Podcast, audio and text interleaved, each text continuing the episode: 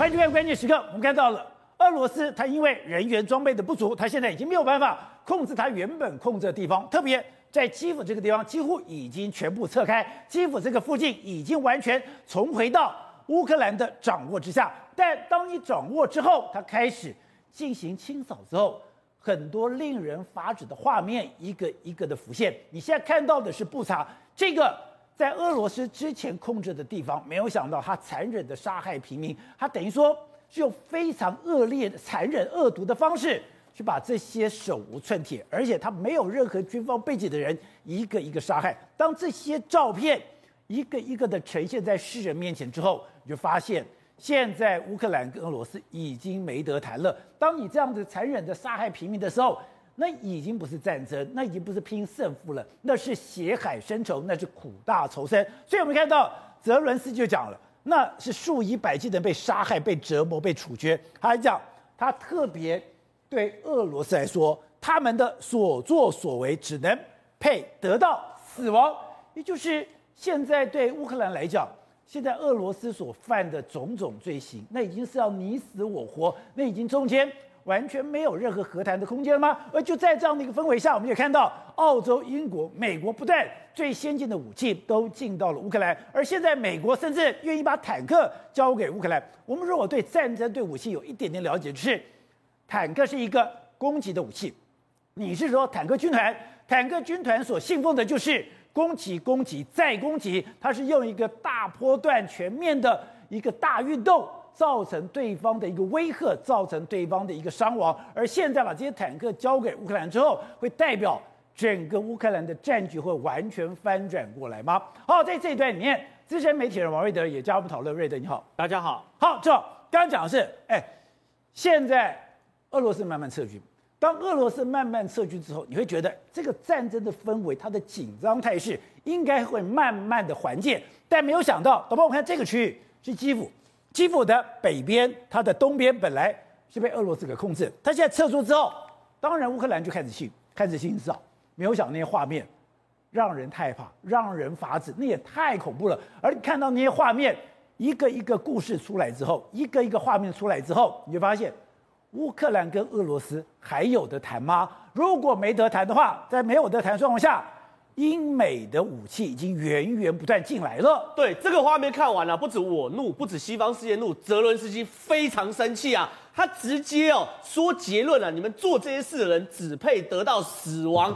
他用什么？用杀人犯、用拷问者、用强奸犯、用掠夺者来形容俄罗斯的士兵啊！所以泽伦斯基是非常，他说俄罗斯的士兵是杀人、拷问者、强奸犯跟掠夺者。对，而且他为什么那么生气？他说有的平民是被处决，有的平民是被杀害，甚至呢连街上尸体哦，俄罗斯士兵都不放过，在尸体里面摆了鬼雷啊！他们把鬼雷，哎，比如说我看到尸体，我去翻开鬼雷会爆炸，所以连哎，这个太恶劣了吧？连路边的尸体都被俄罗斯，我已经被你杀害了，结果我的尸体你还不放过我？对，连尸体都被用俄罗斯用来。撤退的只有，所以呢，我们现在看到这个画面哦，乌克兰士兵呢真的开始对俄罗斯士兵猎杀，你没有听错，真的是猎杀。这是在德米特里夫卡的一个基辅旁边的小镇，这个德米德米特里夫卡这个小镇呢，你看哦，这些俄罗斯士兵不是要进攻乌克兰，他要回家，他要绕跑。照理来说，穷寇莫追嘛，对不对？可你可以看到俄罗乌乌克兰游击队哦，在旁边早就 stand by 好，然后空中无人机已经拍好，开始的。透过标枪标枪去打这个所谓的飞，那打这个所谓的坦克，一辆辆把坦克打打打爆。而且宝杰哥，你知道俄罗斯士兵哦，面对到这个攻击，他们慌张到什么程度？因为他们第一台坦克哦被打掉之后呢，后面坦克为了要逃跑，既然后面坦克开枪哦，直接去射前面的坦克，就就是为了要绕跑啊！你看他炸开，你看他去炸前面的坦克，你看他完全没有管什么同袍什么的，反正第第一辆用坏掉吧，我把你杀掉就算。所以呢，这场战争是一种完整的屠杀，甚至呢，你看，你看，他把他头头头头一台炸掉，然后呢，他们开始跑，跑到树林里面，树林里面哦，乌克兰士兵也没有放弃，他们在树林里面继续去猎捕这些俄罗斯的坦克，最后呢，十几辆坦克哦，俄罗斯坦克就在树林里面被全灭，一条活命都没有留下来。所以我们看到德米特里亚夫的地方。这个地区，你就走在街道上面，有一台一台的俄罗斯坦克，他们毁在路上，毁在路上了以后，就回过头来，这个影片释出，原来现在乌克兰已经透过无人机、透过监视武器，已经开始对于这些轮型车辆、装甲车辆、坦克。进行猎杀的工作，对，而且呢，他们就算要跑，一般我们讲穷寇莫追，你要跑，可是问题是，泽连斯基说一个都不可以活下来，所以现在这个状况在乌克兰各地都发生了，而且除此之外，现在乌克兰跟俄罗斯已经攻守易位了，对，已经攻守易位，而且两边都已经完全没有谈和的空间。你现在看到的都是这些俄罗斯的坦克、俄罗斯的轮型装甲、俄罗斯的这些装备。一个个就毁在路上了。这个就是刚刚那场猎杀最后结果，没有一台俄罗斯的坦克生还呐。所以呢，对于他们来说，这已经是血海深仇了，苦大仇深。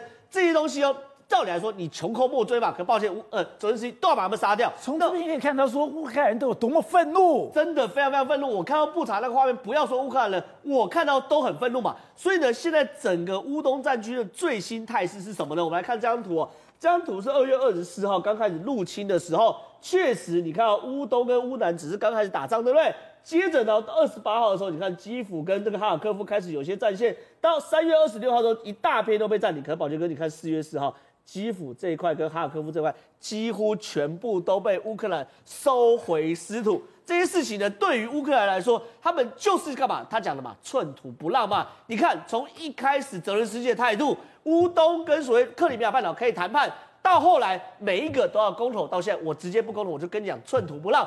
泽连斯基的态度是很硬的，而且泽连斯基态度硬之外，西方人哦在后面给了非常非常大的资助。把这个这个所谓的呃布林肯直接呛了，他要给多少反坦克火箭，你知道吗？他说。俄罗斯的坦克有多少？我给你十倍的反坦克火箭，我就在后面支持你。他说，俄罗斯的士兵呢，将会面临到每十具反坦克装备来应对一台俄罗斯坦克。所以呢，现在你讲没有错，美国的态度是越来越强硬。对，而且他现在不但是刚刚讲到的，我现在坦克愿意给你，我现在反坦克装备给你，我现在无人机愿意给你，现在我连什么？我连快速运兵的装甲运兵车也要给你了。对，就是对于美国态度很简单，我就是要趁这一次把普京打败，不是打退嘛。而且呢，俄罗斯士兵，我们刚刚看到那场战争就知道，俄罗斯士兵根本无心恋战。你看哦，一整排坦克第一时间被追击的时候，应该干嘛？找是谁追击我的嘛？对，对，就没有啊。他第一时间去打我前面的车子，哎，那第一先绕，赶快跑，赶快绕，谁挡在我前面就打谁。对，这正常来说，我是坦克，我是铁包肉，你是肉包肉包铁，我被标准飞弹打，我应该改找哪里追击嘛？赶快重机枪架起来去回击嘛？不，你再怎么也不能打自己同袍啊，打自己同袍。而且俄罗斯士兵啊，刚刚不是被袭击又惊慌到去打前面的坦克吗？他们现在撤退惊慌到什么程度？哎，这个地雷、鬼雷根本就乱布一通！哎，为什么乱布一通？因为呢，像这种就是反坦克的地雷，对不对？反坦克地雷是要有坦克压过去，要有重量，要有一定的重量，人的重量还不见得够，要坦克的重量才。结果呢，哎，他们真的随便丢在马路中间，我随便丢在马路中间，乌克兰士兵也不跟你含糊啊，直接看到用脚就把它踢掉，你看一个个踢掉，一个个踢掉。哎，这干嘛在敷衍长官呢？长官绕跑，对不对？叫小兵说：“你在后面给我布雷。”小兵也知道，我多布五分钟，我可能被追上了，所以乱丢，我就乱丢一通嘛。这个鬼雷应该应该布在哪里？就是要杂草，要泥泥泥泞，然后呢要掩蔽物，我坦克才有可能开过去。所以你的技术、你的军纪都非常糟糕，完全非常糟糕嘛。因为这个东西是要一定重量，人踏上去都不见得会爆，要那种那像那种装甲坦克那种一顿两顿几顿都要才会爆。结果你看乌克兰士兵也没在怕嘛，直接把你丢掉。而且呢，他们不止啊技术跟经济差，他们连什么连这个妥善率都很差。乌克兰士兵现在看到未爆弹已经看到麻痹了。你看这 乌克兰士兵直接骑在俄罗斯的未爆弹上面拍照。然后呢，也没担心爆炸，所以表示这假设我我我讲白话，如果我第一次看到，我一定不敢。跟你们看好几个都没爆，搞不好他也敢爆炸嘛？啊不，他也敢上去拍照嘛？所以对于整个俄罗斯来说，你的军军纪不行，你的战绩不行，你的士气不行，你的武器的妥善率不行，请问这场战争要怎么打嘛？好，董事长，在最近所有的事情里面，最诡异的就是俄罗斯的一个弹药库、一个油库被炸掉之后。俄罗斯指控是乌克兰，乌克兰没有承认，那到底是谁打的？我觉得最怪的是，俄罗斯多么强悍的国家，俄罗斯的油库跟弹药库被炸了以后，他们居然一点反击的能力都没有。对，这这两天发生最怪的这件事情，就是说有在俄罗斯的边界、俄罗斯境内的火的这个弹药库跟这个汽油的油槽，这个被这个两被两架直升机。米舒适的直升机突然间飞进来把它炸了，对然后然后撤退，啊，直接进来出去居然没有人知道，雷达也不知道，也没有反应。你的手机都可以拍到，你居然可以让他扬长而去。这手机拍到任务，呃，拍到那个是苏是过去旧苏联的直升机，因此俄罗斯的这个国防部认为说这个是乌克兰人进来炸的。但是乌克兰的国防部对这个事情反应呢，也非常的怪异，他不承认，但是也没有否否认这个事情。那代表什么意思呢？那我如果因为如果说是乌克兰炸的话，我应该很得意啊！哎，我我现在有能力派直升机炸你的油弹库、国境之内去作战、去轰炸，而且有成功的战果，这个对俄罗对乌克兰人民是莫大的鼓舞、鼓舞士气的事情啊！他为什么不肯承认？很简单嘛，不是他干的。那谁干的？对，我知道，谁有这个本事啊？谁有这个勇气啊？呃，干这个事情，你这不，他不是小流氓，捅你一刀不落跑，不是的嘛。因为跟你讲，你没有在这来跟你修理嘛，那是谁嘛？这个当然只有美军有可能嘛，欸、只有 CIA。所以美军或者 CIA，它可以驾着米二十四的苏联的直升机。堂而皇之的进去，炸完以后再堂而皇之离开，离开，这这表示说，你说你的空优是不存在的嘛？因为为什么要炸炸它的油库是干什么呢？因为装甲车最重要，你在上节讲过，最重要是什么东西？就是燃油嘛，就是你的装备里面，你的整个后勤补给就是汽油嘛，结果把你油库给炸了。对，而且那个是靠近边界的油库嘛。你知道现在俄罗斯的军队要回到边界去整备，整备就是。士兵让他吃饱，我的油料补充。现在我把你的油料跟弹药给炸了，你怎么整补？然后你看看今天 Blinken 怎么讲，你每一台装甲车，我都准备了十套反反装甲的兵器来修理你嘛。你有一千台，我就有一万套的装备来来来给你干。十比一，表示就是说他准备了充分的准备，要彻底摧毁俄罗斯的装甲部队兵团嘛。这已经是整个大部装俄罗斯大部分装甲师都出来了，你知道吗？啊，这次被撤毁、被摧毁掉的话，所以他的所以这个乌克兰或是说美军的作战方式是清楚的嘛？我们开始就知道他打什么，他打你的主力部队嘛，对，打你的高价值资产嘛，这才有意义啊！因为一台一台装甲车几百万美金、几千万美金把你打掉一个。你占那个马利波干什么呢？你杀几个老百姓有什么对这个整个战略的这个有结构性的变化吗？根本没有嘛。所以美军现在设定很清楚，布林肯讲很清楚嘛。乌克兰已经即即将获得有十具反坦克装备来应对每一辆俄国的坦克，这要干什么？所以俄国的摧毁了坦克部队嘛。所以俄国坦克还能存活吗？不不，这个这不能肯讲的啦。对。可是我认为会打到那么好的情况之下。这不是单纯的说一个人抱了一个这个装反装甲装备、反反反坦克装备，不是的嘛？不是，而且你看，要有空中优势嘛。我现在已经把你的坦克部队全部压制了，而且我让你的坦克部队不能发挥作用，结果乌克兰的坦克大军就形成了。我现在就对乌克兰坦克大军跟乌克兰的反坦克的力量如果形成的话，你在你现在乌东这顿巴斯顿，你这乌东地区你怎么守法？然后他现在告诉你说。我有能力把你在俄罗斯境内的油库炸掉，可以炸一次，可不可以炸十次？那当然可以继续炸有，让你没有后援嘛。这个让你造成心理上很大的恐。我我整个装甲车、装甲兵团在后面，我的油库在在就是在我们家里面，这隔着边界不远的地方，对，就被炸了。我靠，我怎么打仗？而且我一点办法都没有，你根本不知道。我禁区，我是我是我是进出自如，这个才是可怕。所以我讲什么结论呢？很简单一个结论，在这个怪异的战场上，不是只有乌克兰的军人在打仗，这个当然我们都知道，有卫星、有情报、情报反情报作战，从空中、各海海上各种，包括所谓的边界、中东、波兰这些军队，他们的这种这种这种空中的这种这种这种警这这侦侦查能力，对，全部的提供了，这没有错。但是从这个油库这个事情的轰炸。他告诉你的不只是乌克兰部队，他告诉你有其他国家的部队在里面介入，直接执行作战任务，这才可怕。所以他后面的这样子，所以我伪装到我直接驾着苏联的直升机去炸掉苏联、俄罗斯的油库。你看他现在打得多好，他就坐，他就驾驶着你舒适的直升机去炸你的俄罗斯油库，然后再告诉你说，我要提供给乌克兰的坦克车是什么坦克车？也是苏联的坦克车，也是俄罗斯做的坦克车。苏也是苏式坦克，对，而且你你还跟我讲说，这个苏式坦克在波兰都已经被 upgrade 都升级的，对，升级了。啊！他这个，他这他完全跟着你的游戏规则，我就用你的装备来打你的东西，以子之矛攻子之盾，对，然后他统统把你，然后把组装的组组建的这么一样一个很特殊的高科技的一个全套的现代化的一个军队，对，来打一个非常落伍而且没有士气低落、没有指挥系统的俄罗斯的一个兵团。这两相之下，一大你看一个这个大相径庭，根本没得比嘛。这所以这个对这个基辅的撤退到回白俄罗斯，跟你看到乌东地区的即将的这个兵败的情况，对，尤其最近你刚刚讲的画面的也出来了，这个不得了，不差的画面。我们在两三个礼拜前在这个节目里面提过，只要有平民死、大量死亡画面出来的话。美国人群情激昂，这个美国人道主义不可能原谅他了，所以我都会怀疑说，在一两个礼拜之后，美国的老百姓会逼美军出手来做空中的轰炸。我认为这个可能性都不能不断的在提升中，所以瞬息万变，要密切观察。所以，提问这个战争并没有因为俄罗斯开始慢慢撤退，他现在基本上基辅附近的部队都已经撤掉，没有因为这样子而整个战事慢慢舒缓，而。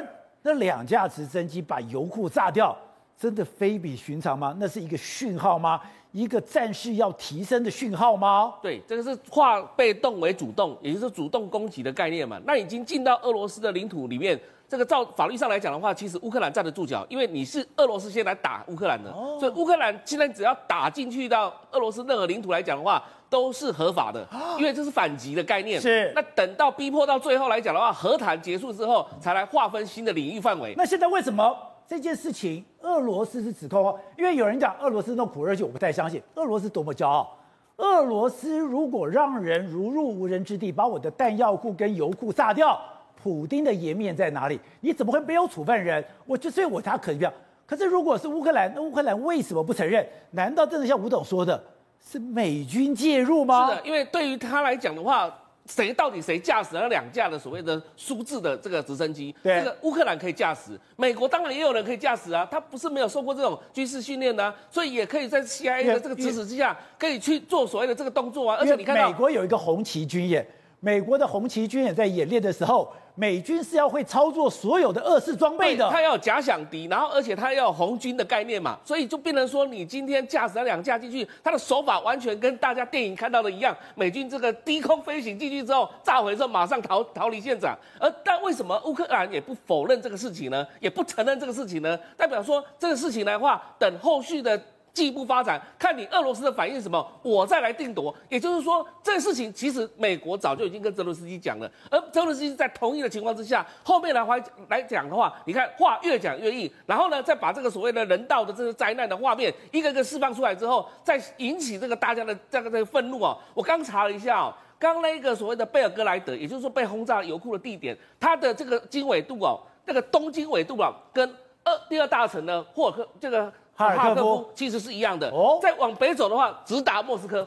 也就是说，中间来讲的话，一个六十几公里到了这个第二大城。当第二大城乌克兰第二大城要抵达莫斯科的时候，大概六百多公里而已。六百多公里就可以直取到呃乌莫克莫斯科首都哦。等一下，想想一件事情，哈尔科夫打到莫斯科只要六百公里，六百多公里而已。所以如果你想到说，好可怕哦，直直取到了首都，到了俄罗斯首都的话，你看会怎么样？你可以打我基辅，我就不能打你莫斯科吗？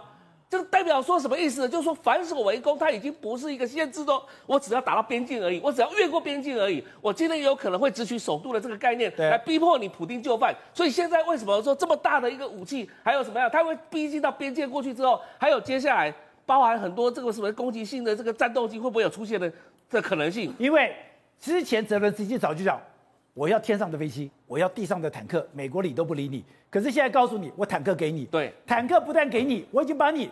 整装好、训练好，随时可以给你了。是的，所以现在变成什么？这个泽伦斯基在创造一个非常具有优势的一个谈判的一个筹码。而未来来讲，上大谈判桌来讲的话，普京就完蛋了，因为他接下来如果说真的这场战事没修算，他最后来讲的话，他反而兵败如山倒的话，这时候他有可能变成俄罗斯的罪人。而当你打入到俄罗斯境内的时候，所有俄罗斯人就不会被大外宣内那个大内宣全部所控制了嘛？他知道已经有外国部队打过来了嘛？那到底是谁打过来？为什么？会有这种情况出现呢？所以我还可以关着门做皇帝，我还可以那边吹牛。这个结果人家打进来，你就不能装了。是的，所以你看到现在在收集那两个油弹库只是测试而已。对，现在在收集所有证据，而且刚刚那个惨无人道的这些相关的画面来讲，会成为未来的呈堂证供。为什么呢？因为现在惩处的现在所有的他已经下令了，哦所有的这个乌克兰的所有的检察官、调查官、警察，全部都在现场收集所有的证据，这些都是犯罪证据，未来全部都要送 ICC 国际刑事法院去的。好，这个瑞德，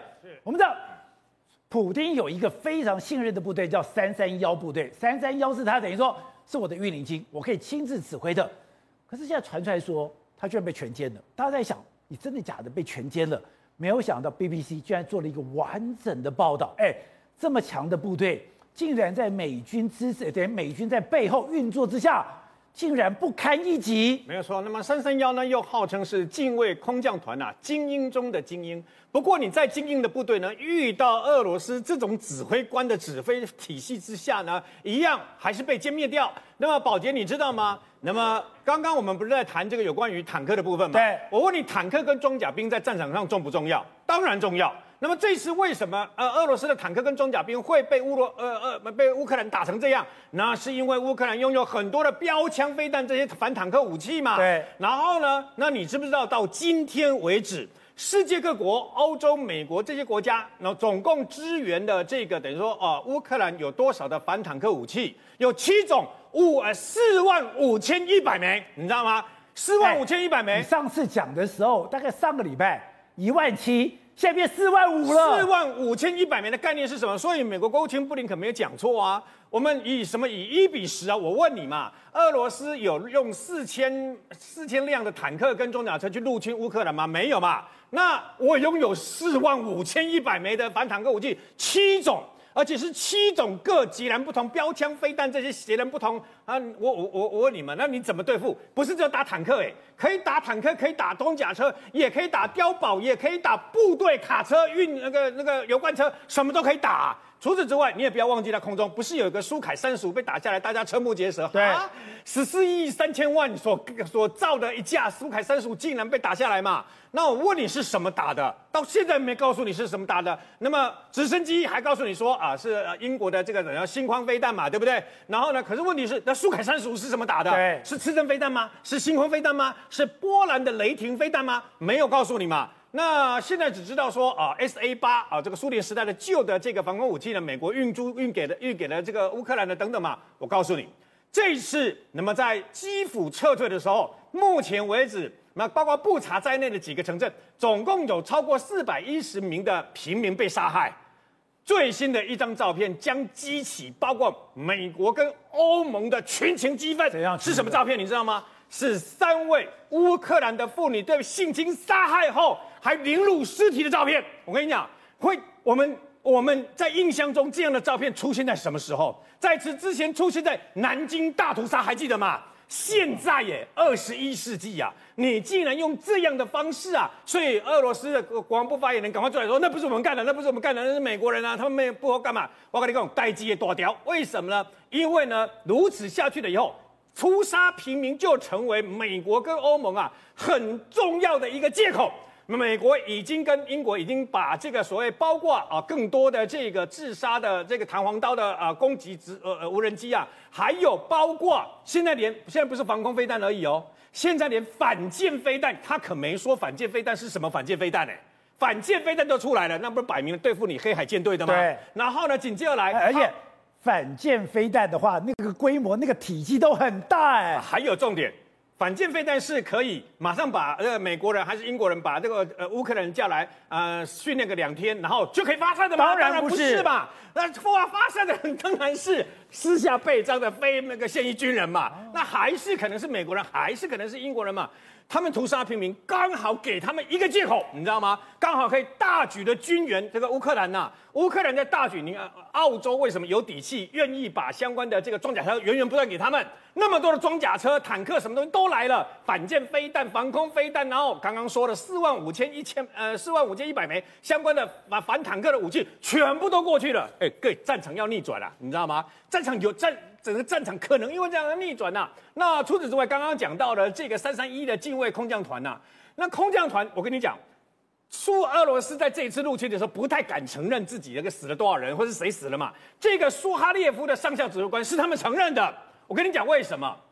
因为因为纸包不住火了。那么包括他在内，跟他所率领的三十九位的这个等于说近卫啊空降团呐、啊，目前他们承认是这四十个，我相信一定不止啊。为什么？因为呢？我们我记得我们曾经在这个节目中，大概一个多月以前有讲过嘛。那么俄罗斯最引以为自傲的就是他的空降兵，对不对？他拥有全世界最多的空降兵啊！战争在哪里，空降兵就在哪里。而且而且还很骄傲的说，只有我们可以打啊！意思就是说他最强嘛。它还有轻装甲，还有这个等于说呃各式各样的这个坦克车的运兵车，可以直接空降，甚至于还把人坐在里面嘛。不过最近所曝光的更多的新那个消息呢，让我们瞠目结舌，不可一世。我记得他们空降哈尔卡夫，因为哈尔卡夫他们在前面攻攻不进去的时候，他们的想法就是我在前面攻，然后把空降兵不是降落在他们后面吗？那时候攻下来的时候，我就很纳闷，因为只有外电只有个消息说，他们到这个空降到哈尔卡夫的郊区了以后呢，竟然去攻打相关的这个乌克兰的医院，讯息就没了。等到再听到的时候，竟然被全歼，不可思议啊！你的空降兵，他的空降兵，我讲坦白的，真的是那么精英中的精英啊！可是问题在这个地方，空降兵就算是精英中的精英，没有重装甲，没有地面步兵的支援，就算是美国最精锐的一零一空降师也没有用嘛。结果呢，因为这样已经四个团的团长阵亡了。我问你，四个团长团的这个这个团长都阵亡了，使得这些空降兵怎么可能只有三十九个嘛？所以可能包括更开多的地方的空降兵都完了。其中有一个，那最明显的就是在基辅外围啊，他们空降兵整个下来，当时几百个空降兵下来以后，他们的如意算盘是：我们下来立刻巩固，然后整个机场就让这个大型的运输机把源源不断的人跟弹药，还有装甲车全部运来，我们就掌控一切，包围基辅。宝杰，你知道最后发现的结果是怎样？他们下来成功是下来了，下来了以后。下面的地面部队是乌克兰的民兵组织哦，他们用大炮，用各式的伏击，在那边口袋战术，等他们下来以后，棒棒棒棒棒，把他们给全部歼灭了。这些空降兵，你们的所有作为都被人家知道了。没有错，所以呢，就算你有这个天降神兵的空降兵，结果你下来以后，反而成了人家的活靶子。好，回来，我们在这这在这里边有两个非常重要的地方，一个是哈尔科夫，一个是伊久姆。本来有讲说，哎。这个地方可能是过去讲俄语的，还有它的战略位置很重要，所以俄罗斯非要拿下来不可。后来我们才知道，搞了半天，伊久姆是一个坦克生产基地。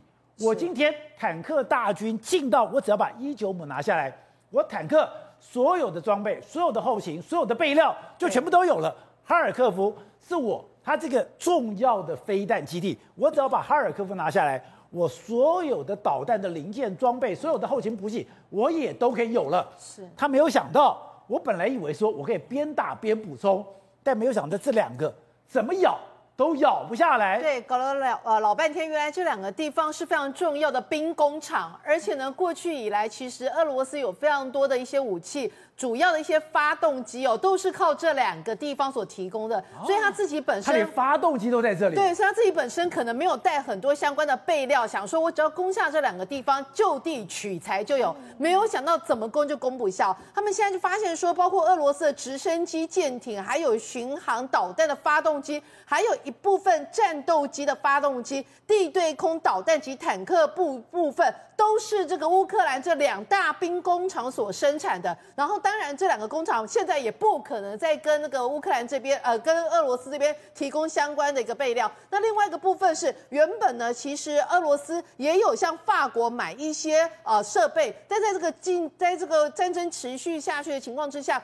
西方民主国家都跟他进行制裁，所以当然也不可能再提供相关的设备给他，因此他这个部分也没有了，导致他本来想拿下这两个地方之后可以自己给补给的，现在完全打不下，没有办法补给。他们就说，包括他们一个叫 KH 五五巡航导弹这个部分，可以从空中发射，可以甚至可以携带这些核弹头哦。俄罗斯、中国还有伊朗都有在使用。那呢，最主要一个地方是，原来他使用的就是卡尔科呃哈尔科夫的一个发动机。那现在这个部分说，哎。既然在这种情况之下的话，它这些东西，哎，一旦发动机出现了问题，没有本本身就没有带一些设备，再加上哈尔科夫迟迟拿不下，所以现在既然出现一个真的是弹尽粮绝，然后这个相关武器一旦啊发生了一个毁损情况之下，完全没有办法修复。而且从这个我们也在理解说，他为什么要非拿下乌克兰？搞了半天是，他从拿下克里米亚以后，他被抵制，他现在很难从别的地方拿下，所以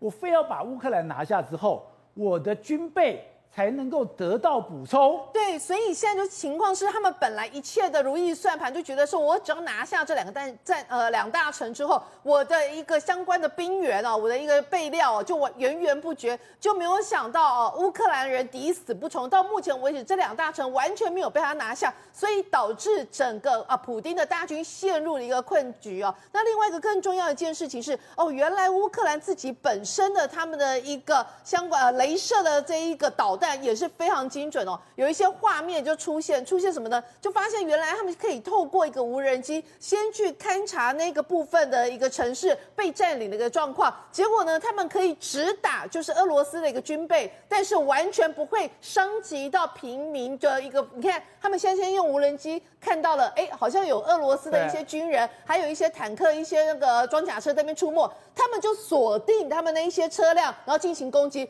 完全不会伤及。旁边乌克兰平民的住宅，所以你就发现说，哎，他们这一个所谓的镭射导弹非常非常精准哦。那为什么可以那么精准？原来他们就说，其实这个是他们乌克兰自己自制的。那早在二零一二年的时候呢，乌克兰的武装部队就正式采用这个所谓的镭射导弹。这镭射导弹自己会去非常精准的找到这个目标。哎，等于说。它是无人机跟导弹的一个完美配合，哎，是，而且呢，就是你无人机看到之后，导弹锁定之后，它还自己会主动，等于有长眼睛，自己会去攻击那个目标，因此他们就会发现说，透过这样的画面释出，你就会认为说，哎，它真的非常精准。所以你看吧，这些装甲车都已经做了隐蔽掩蔽哦，它都已经躲起来哦，我躲在这个围墙旁边，我躲在墙壁旁边，我都觉得我躲，哎，甚至我躲在院子里面，是，你总看不到我吧？你从外面是看不到我的。结果你没想到天上的眼睛把我看得这么清楚。对，那当然天上眼睛是像咖喱块，我想应该也是跟欧美有很大的关系。但不管怎么样，它这个导弹的那个精准度非常高。那相比之下，你知道俄罗斯据说他们这些导弹的击中率大概只有三到四成，所以这就是为什么哎，人家这个呃乌克兰他们的导弹的数量总体的数量也许没有俄罗斯多，但是人家非常精准，可以说是呃弹无虚发。那相较之下，其实就会让呃俄罗斯的。一个相关的军备耗损的速度非常快。那另外一个就是，我们都说啊，哪一个国家啊援助乌克兰，哪个国家给他什么飞机，给他反坦呃反坦克的一些相关的一个飞弹。但你知道吗？哪一个国家最大方？竟然是俄罗斯，因为他们现在发现乌克兰实在是从俄罗斯这边的人拿到太多的军备，而且很厉害一件事情是。这一场的战争是俄罗斯等于说不断的跑逃亡，对，他不断的把武器丢在战场上，结果让乌克兰现在这种战车、对电战机源源不绝，源源不绝。而且 CNN 特别做了一个专题报道，他说他们有一个叫呃乌克兰的海军的退役的水兵刘里，他说他现在正领导的一支特殊的工程部队。专门在修复这些俄军的武器，而且重新刷上我们乌克兰将呃乌克兰的国旗，就是把二制的一个武器变成我们乌克兰的武器。所以我现在看的都是俄罗斯丢在战场的武器，他把整修变成他的，就变成他们的，而且他们还记得把他的那个国旗变成是乌克兰的。然后呢，他就说呢，昨天晚上我们才向乌克兰部队送了二十四枚的乌拉干导弹，我们完美无缺的俘虏了他们，然后我们晚上就把他们交给了我们乌克兰的武。武装部队。现在乌克兰的军队正用这个武器来向他们射导弹，所以他们就说这个，你看这个就是 CNN 那个记者，他就去问他们实在太厉害，他们就说他们这个呃乌克兰有专门的一个修改的一个部队，就是把这个俄罗斯的。我要补充啊，因为这些武器以前都是乌克兰做的，对，所以乌克兰对这个武器都非常熟悉，完全就是没有任何的一个时间差，马上就可以修好，马上就可以上战场，马上就可以使用。所以后来他们就说到目前为止，大概整个俄俄罗斯大概两千多辆的坦克还装甲车，有的是坏掉了不能修复，但是其中有非常多数是修复了之后可以用，而这么庞大的数量的装甲车跟坦克车，就变成是乌克兰进攻俄罗斯最佳的一个利器。